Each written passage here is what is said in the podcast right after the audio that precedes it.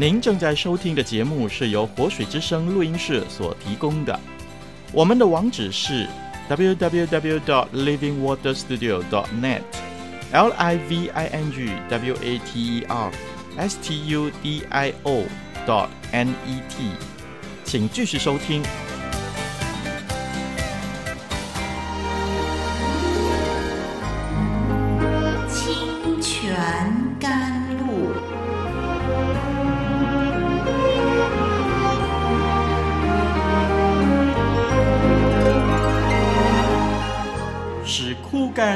水之地得到滋润，叫郁闷无助之心得着安慰，令软弱疲乏之灵得以更新。欢迎同来之曲，清泉甘露。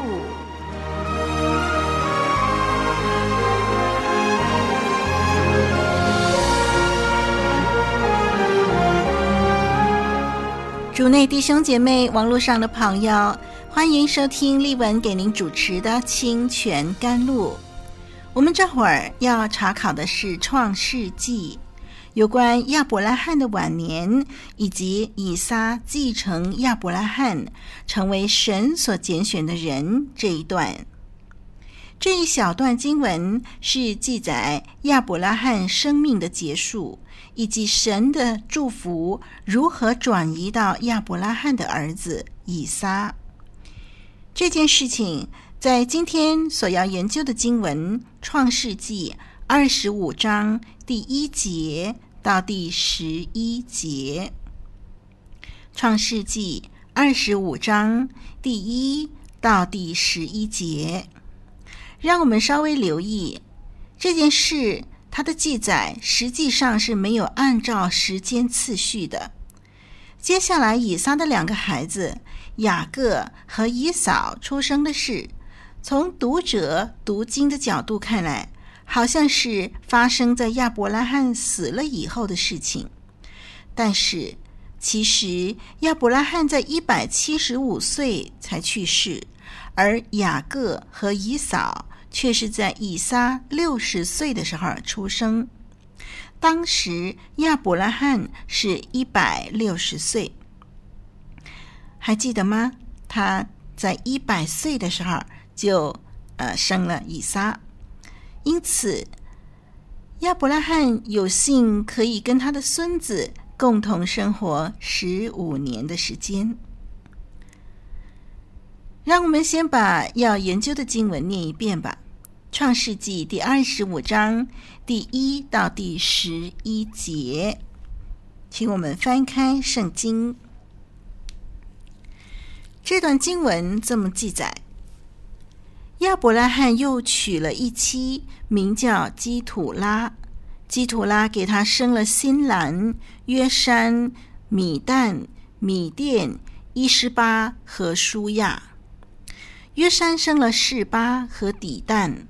底但的子孙是亚书利族、利都士族和利乌米族。米甸的儿子是以法、以弗、哈诺、亚比大和以勒大，这都是基土拉的子孙。亚伯拉罕将一切所有的都给了以撒。亚伯拉罕把财物分给他庶出的众子。趁着自己还在世的时候，打发他们离开他的儿子以撒，往东方去。亚伯拉罕一生的年日是一百七十五岁。亚伯拉罕寿高年迈，气绝而死，归到他列祖那里。他两个儿子以撒、以实玛利把他埋葬在麦比拉洞里。这洞。在曼利前，赫人所辖的儿子以弗伦的田中，就是亚伯拉罕向赫人买的那块田。亚伯拉罕和他妻子撒拉都葬在那里。亚伯拉罕死了以后，神赐福给他的儿子以撒。以撒靠近比尔拉海来居住。好，我们读到这儿。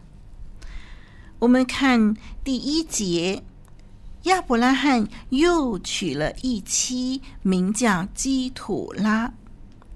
第一节说亚伯拉罕又娶了一个妻子，在历代志上第一章第三十二节呢，称基土拉是妾，这是在亚伯拉罕晚年的时候娶的。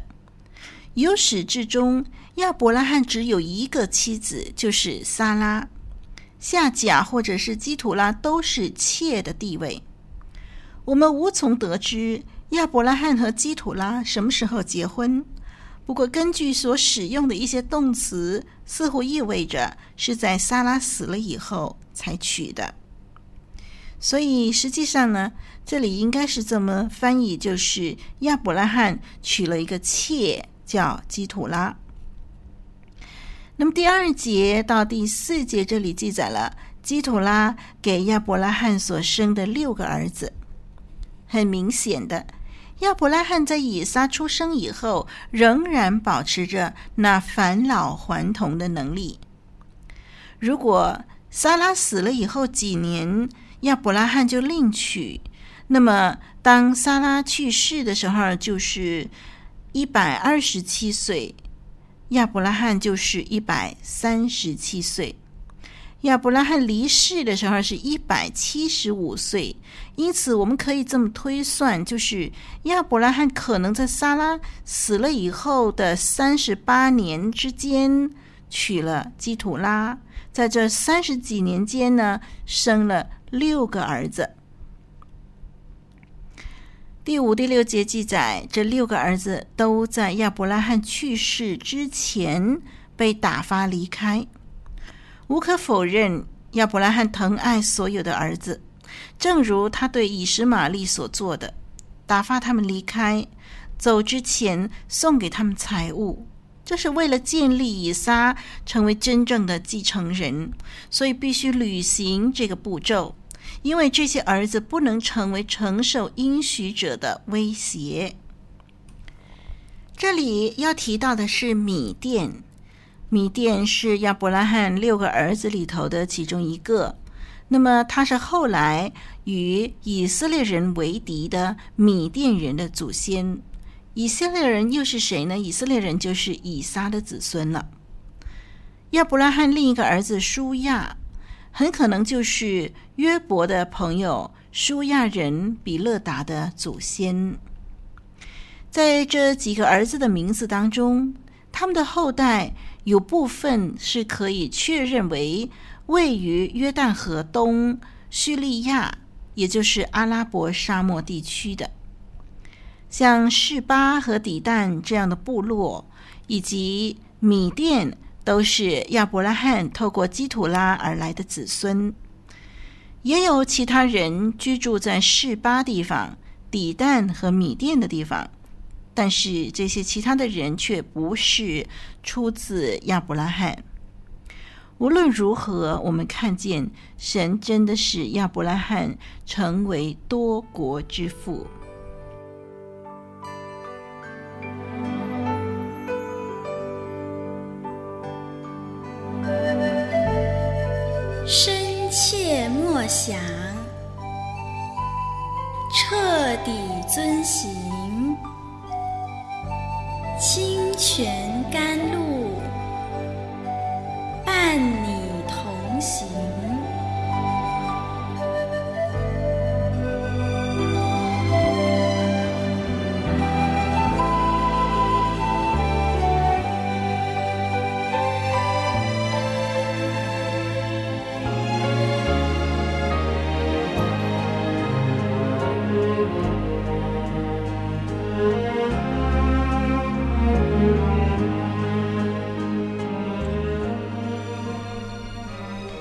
在第七、第八节记载亚伯拉罕的死了。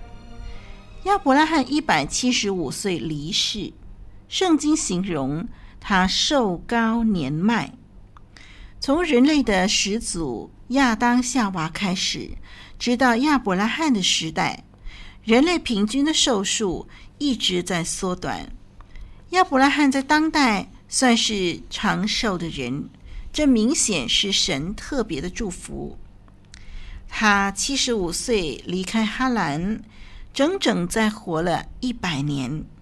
正如神在创世纪第十五章十五节应许他说：“你要享大寿数，平平安安的归到你列祖那里，被人埋葬。”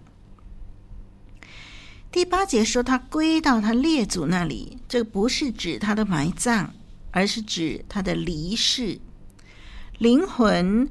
度过到来世的一种表达方式。这里简单的几个字就很清楚的带出早期人对灵魂不朽的观念。同时，这个观念在创世纪第十五章十五节，神自己亲口对亚伯拉罕的应许当中呢，也提到，就是神说你要归到你列祖那里。可见呢，这种灵魂不朽的观念不是迷信，而是事实。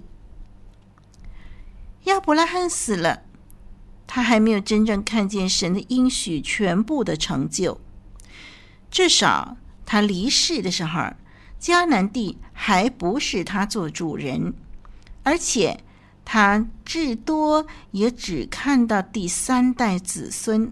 也就是以撒的两个孩子雅各、以扫，像天上的星、海边的沙那样多的后裔，这样的应许，他并没有亲眼看见。但是他死的时候是对神有信心的，他是带着信心而死的。希伯来书第十一章第十节、第十三节到第十六节。希伯来书十一章十节、十三节到十六节，记载了信心伟人如何信靠神。那里说，这些人都是存着信心死的，并没有得着所应许的，却从远处望见，且欢喜迎接，又承认自己在世上是客旅，是寄居的。是的，他们是存着信心死的，死的时候还没有得着所应许的，可是他们仍然是对神有信心的。亚伯拉罕死了，他的两个儿子以撒和以实玛利把他葬在麦比拉洞，那是第九节到第十节的记载。这个洞就是亚伯拉罕以前为撒拉买下的。那么他死的时候，两个儿子为他埋葬。可是基土拉的六个儿子呢，似乎是没有参与在这件事情上面，被埋葬在麦比拉洞。正如后来雅各和以扫也为以撒所做的。后来，雅各的子孙也为雅各所做的，就是把他们都埋在麦比拉洞。他们都在仰望神的应许和祝福。他们埋葬在麦比拉洞，就表示他们看神的应许是真的。神要把迦南地给他们，他们将来是迦南地的主人，因此他们被埋葬在麦比拉洞里。虽然死亡似乎是威胁着世世代代，但是一个有信心的人，死亡改变不了神的应许和计划，分隔不了神的爱。神的祝福对于信靠他的人将延续下去，一代又一代。第十一节记载了关于以撒的重要事件了。这里说神赐福给他的儿子以撒，我们看见几件重要的事在第十一节。第一呢，就是神祝福以撒。我们必须把这个声明，这个神祝福以撒这件事情，连接到创世纪十二章第一到第三节。在那里，《创世纪》十二章第一到第三节，神对亚伯拉罕最早的祝福和应许，就是神要祝福亚伯拉罕。在这里，现在是二十五章第十一节，神祝福以撒，这个祝福传递给以撒，因此亚伯拉罕的神呢，已经成为以撒的神了。这就是第一点，神祝福以撒。